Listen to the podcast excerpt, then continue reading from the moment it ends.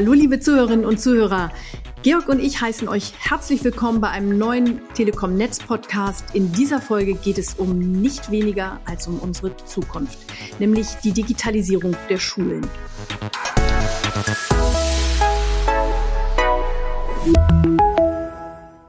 Der Vorsitzende des Branchenverbandes Bitkom, Achim Berg, hat im Dezember 2020 deutliche Worte gefunden. Er sprach von einem bildungspolitischen Offenbarungseid. Deswegen sprechen wir heute darüber, wie die Schulen schnell an das Glasfasernetz kommen und was wir außer der Glasfaserleitung noch so drauf haben.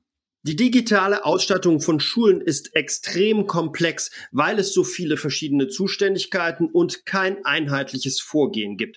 Vielleicht hört ja der eine oder andere Lehrer oder die ein oder andere Lehrerin oder ein Schulträger bei diesem Podcast zu und kann etwas Wissenswertes daraus mitnehmen und selber aktiv werden.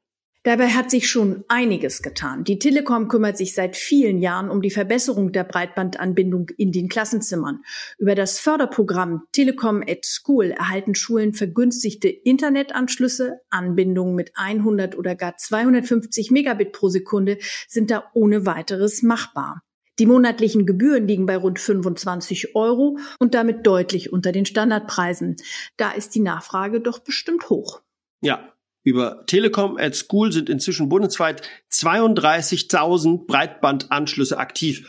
Doch dabei wird es natürlich nicht bleiben. Die Anzahl der Anschlüsse wie auch die Geschwindigkeiten sollen nämlich weiter ansteigen und zwar kurzfristig bereits. Dazu hat die Telekom die Initiative ergriffen. Schulen mit geringer Bandbreite wurden extra angeschrieben und informiert, dass sie schnelleres, weiterhin preisgünstiges Internet von uns bekommen können.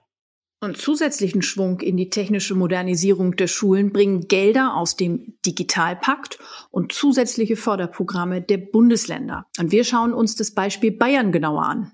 Ja, die Bayern sind mit Laptop im virtuellen Klassenzimmer flott unterwegs. Seit 2018 fördert der Freistaat die Glasfaseranbindung von Schulen mit 50.000 Euro pro Gemeinde. Wer dabei sein möchte, wendet sich am besten an die zuständige Stelle. Genauer gesagt, die Sachaufwandsträger.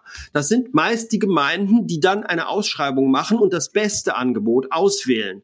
Wie das läuft, erklärt Rainer Nesslauer. Er ist bei der Telekom dafür zuständig, dass Glasfaser zügig in die bayerischen Schulen kommt und er hat eine Menge zu tun.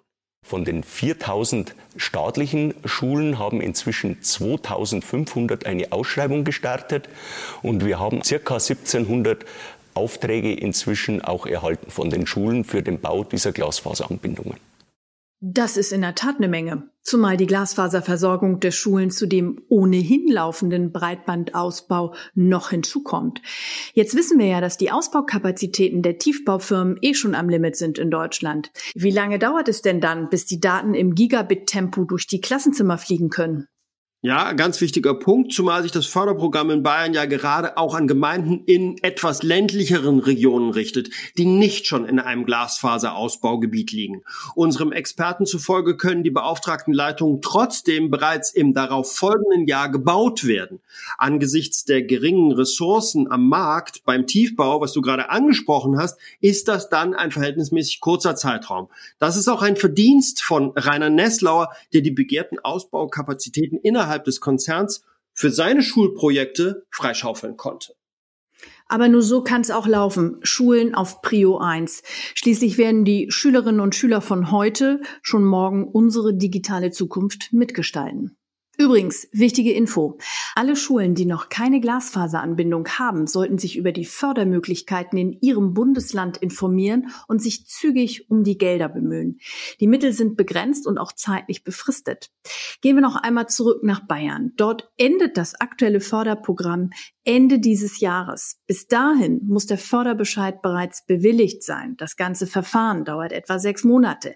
Das heißt, für die Schulen in Bayern ist es höchste Eisenbahn.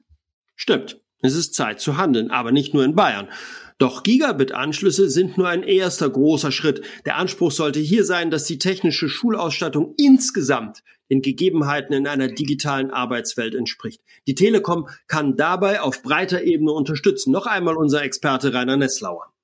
Wir sind hier Vollsortimenter von der Telekom. Wir bieten den Schulen vom Glasfaseranschluss über das LAN, WLAN, Inhouse-Verkabelung äh, bis hin zu den Laptops, zu den iPads äh, und auch Whiteboards, alles, was man im Schulumfeld äh, ähm, braucht in Bezug auf IT, äh, bieten wir an.